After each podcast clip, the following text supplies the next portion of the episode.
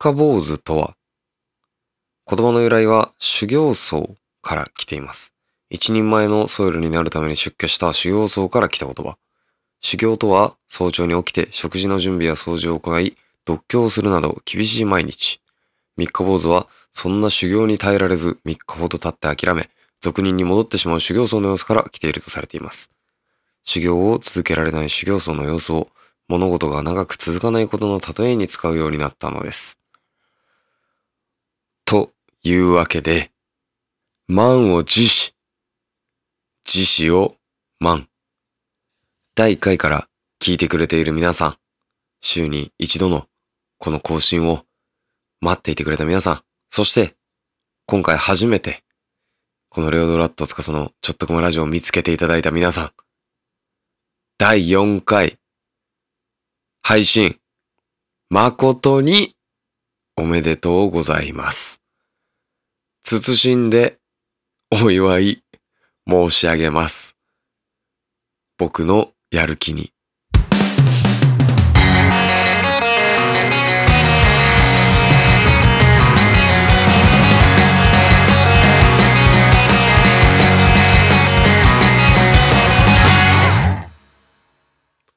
言われてみれば昔からそうだった気がしますね。こう、三日坊主なんですよ。基本的に。で、まあ、何かをこう始めるときに最初はめちゃくちゃ熱しやすくって、あの、あ、これやるぞ、これもやろう、あれもやっちゃおうみたいな、もう形から入るタイプなんで、もう最初にギアを全部揃えて、んでもう完璧楽しいみたいな状態に持っていってから、で、それをババーンってやるんですけど、2回3回ぐらいやるともう結構いいかな、みたいな。あ、もうそれで満足しちゃったのよ。これを知っちゃったから、もういいかみたいな感じになっちゃうんですよね。三日坊主はもちろんですけれど、あと、スタートダッシュを切るのも遅いタイプかなと思いますね。こう、夏休みの宿題とかを前半で終わらす人と後半で終わらす人がいるじゃないですか。もうそれと、こう、ちゃんとコツコツ1日何ページって決めて、31ヶ月間かけて、それを終わらせるタイプの人とね、まあ3パターンあると思うんですけど、もう完全に後半タイプですからね。レコーディングとかもそうだし、まあその夏休みの宿題もそうですけど、最初、夏休みが始まったらもう楽しくて仕方ないから。本当に一週間全力で遊ぶから、寝ずに。寝ずに遊んで、もう体がヘトヘトになってきたぐらいの時に、あ、でもまだ余裕あるな、みたいな。っていう感じになってもラスト10日でもう結構白目向いちゃうみたいな。そういう感じですよね。まあだから、同じことをラジオではやるまいと。やっぱりもう自分で毎週日曜日のこの時間に絶対にこれを提示しますっていうのをもうみんなに言っちゃうことで逃げ場をなくすんですよ。で、えっと、だったらこう何かこう自分の中で習慣づいて、あ、じゃあ余裕を持って行動しようっていう風になるかなと思ってたんですけど、蓋開けてみたらマジ全然そんなことなくって、なぜならこれを収録してるの10月21日土曜日の夜10時12分だからです。はい。もう24時間切ってるわけですよ。だからもう限りなく肉声ですよね。これでもし僕の身に何かがあって、なんかこう、人柄を紹介とかされるときに、完全にこの音源が使われますからね。このラジオの音源が。そのぐらいもう特勤特勤のスケジュールの中で、今これを収録してるわけです。もう結構先行き不安っちゃ不安ですよね。もう最終的に、もうあの配信が夜の9時だから、もうなんかマジ夜の8時、1時間前とかに撮ったやつを速攻で編集してあげるようになっちゃわないかなとかってもう、今から限りなく不安を感じてますね。まあ、まあその中でもやるんですけどね。全然やるんだけど頑張って。うん。一時のタイミングで、あの、なんかめちゃくちゃいっぱいインスタライブやってた時期があって、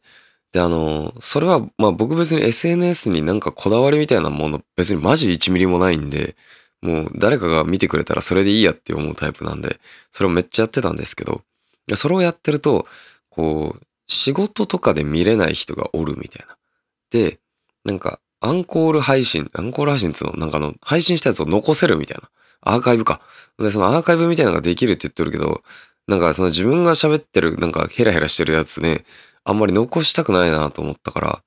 だからこう、いつも消してたんですよ、普通に。もうその一瞬だけの、1時間だけ、もう見れる人が見るみたいな感じしたんですけど、それで思ったらこう、見たかったですみたいな感じで言ってくれる人がちょこちょこおったんで、だからまあこうやってラジオやったら、ポッドキャストやったらいつでも聞けるからっていう理由で、今こうやって頑張ってるんですけどね。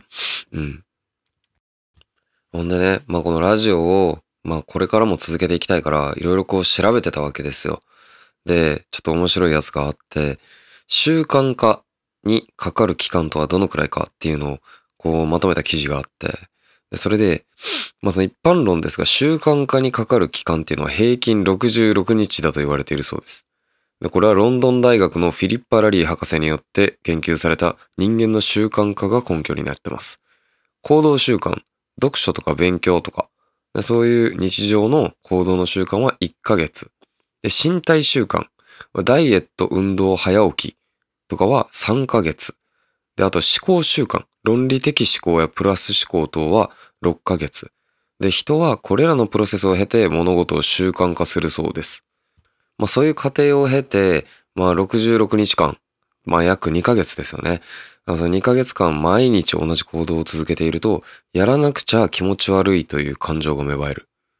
うん。まあ、芽生えるかな芽生、まあ芽生えるかもしんないですね。うん。しかし、3ヶ月続けても習慣化できないことがあります。それは、やらなければいけないといった義務感や責任感にとらわれている時です。忍耐や我慢で続けている習慣、努力、行動はいずれ限界を迎えてしまいます。そう思うと習慣化は続けた期間の長さ問題ではなく、気持ちや思考の問題が大きく影響していると思うわけです。あー、なるほどな。うん。という、というふうに思ったんですよ。なるほどなと思ったんですよ。この記事を読んで。うん。まあ確かにやらなあかんってなったら、こう、今やろうと思ってたのにみたいな感じを言っとったもんね。なんかちっちゃい時とかにお母さんに宿題せよって言われたら今やろうと思ったんや、みたいなね。なんかそういうのが逆にこう、ロック、まあ、ロック、ロックと結びつけるのあるか、なんか反骨心みたいなのが生まれちゃうんですかね。うん。で、まあ、詰まるところ、習慣化するまでの期間は潜在意識が決めている。うん。習慣化の鍵は無意識が握っています。うん。いわゆる潜在意識です。意識しなくてもできるようにするには、習慣化している自分を脳内でイメージし、潜在意識に記憶させる必要があります。そうして体が自然に動く状態を作っていくと習慣化が始まっていきます。逆にそうしなければ習慣化までの期間は永遠に終わらないのかもしれません。なるほど。もうつまりだからこのラジオを収録するっていうのも、もうこうやって編集をする作業とかいうのも、まあ、もう全部風呂とか歯磨きと一緒だって思えばいいってことですよね。うん。できるかな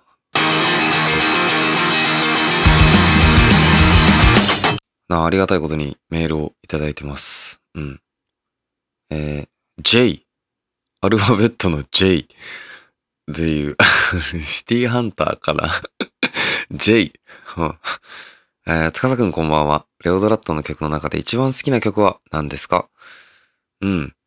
いい質問ですね。本当に池上彰かなーって思っちゃいました、今自分が。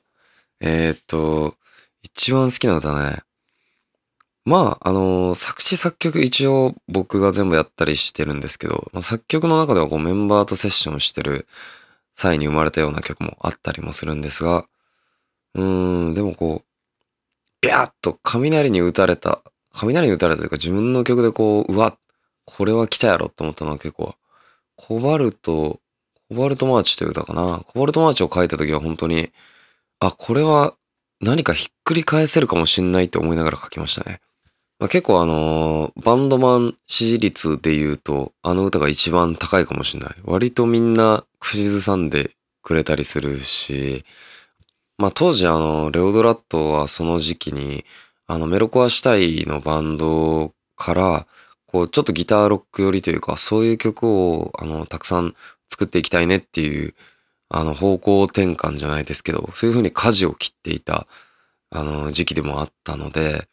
なんかこう、速いビートじゃなくって、ああいう感じのミドルテンポの、こう、ちょっとこう、みんな聞きやすい感じのメロディーというか、うんうん。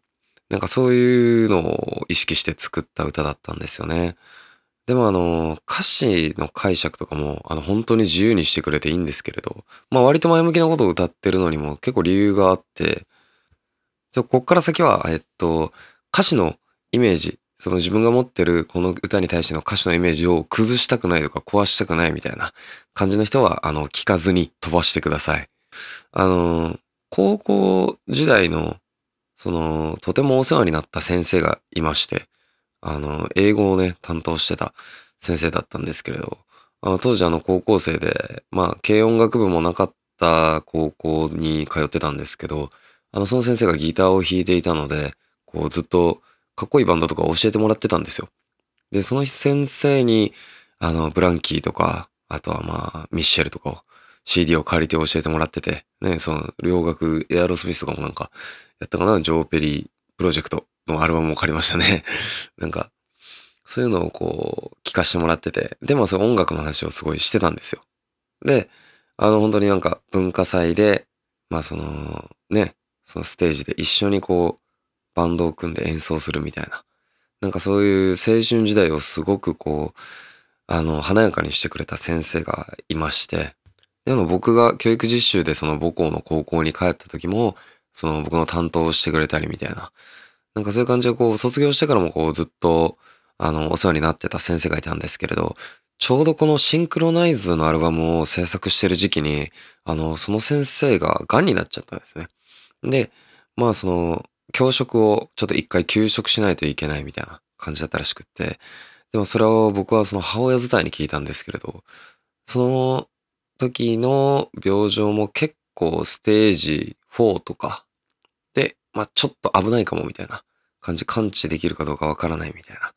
感じだったらしくって。で、まあ、その僕はまあ、その連絡先も知らなかったんで、こう、その先生になんとかこう、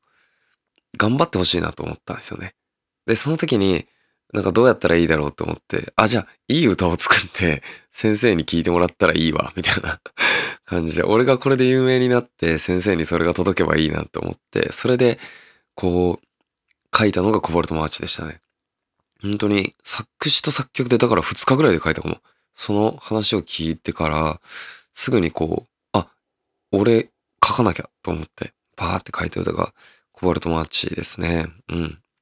まあだからその歌詞に関しては結構思い入れがあるかなと思います。なんかその青春時代に一緒に過ごした、まあその教師と生徒という間柄とはいえ、もう友達みたいな感じなんで、まあそういう年の離れた友人に向けたうん、なんか応援歌じゃないですけど、なんかこう、行進曲っていうか、歩みを止めないための、生きていくための歌みたいな。なんかそういう気持ちがあるんで、結構コバルトマーチは個人的にはすごくこう、思い入れがある歌かなと思います。うんまあ、その先生もね、その後、手術を受けて、まあ無事に癌も完治して、今はその仕事に復帰して、ね、一生懸命地元で教鞭をとってるみたいなんですけれどね。あの、すごく、あのー、青春時代を彩ってくれたんで、ね、また一緒に会ってなんかお酒でも飲みたいななんて思いますね。うん。もうめちゃくちゃ語ってもうたな。うん。初めてがもう一曲に対してこんなに語ったの。まあ他にもね、いろいろ曲、あの歌詞を書くときにはいろいろ考えながら書いたりしとるんでね、まあまたなんかちょこちょこ紹介できたらいいかなと思います。えー、6月から始まったニーディアリリースツアーも、えー、残すところファイナルシリーズ、あと3本のみになりました。えー、10月22日、えー、日曜日に、えー、栄 RAD、名古屋栄 RAD で、えー、プッシュプルポットとツーマン。えー、翌日10月23日月曜日は、えー、東京の渋谷 O-Crest にて、えー、39degrees と Dear Chambers とスリーマン。そして、えー、大阪ファイナルが11月の12日日曜日で、えー、レフトと大阪新神楽でツーマンです。はい。まあ、あと、残すところ3本でね、4ヶ月、松は回ってきて、本当に各所いい出会いもありましたし、あ何よりこう、新しく出会ってくれる人がたくさんいたっていうのが、今回ツアーは大きな収穫だったというか、うん。まあ、それプラスアルファでこう、やっぱり昔から来てくれてる人が本当久々に来てくれたりみたいな、そういう場面もあったので、あのー、なんかそういうのを全部大事にして、こう積み重ねてこう、行きたいなと思いますからね。別にもう最短コースも通らなくていいし、まあ、かといってこう、だらだら続けるつもりもないので、うん。いや、その今の自分たちができるマックスを常に叩き出していたいというような気持ちなんでね。ライブも結構、あのー、みんな楽しめる内容になってると思うんで、はい。まあ、そのぐらい、あの、頑張ってやってるんで はい。もうよかったらね、どこか足を運べるところがあれば足をぜひ運んでいただきたいなと思います。はい。ほなまあエンディングですね。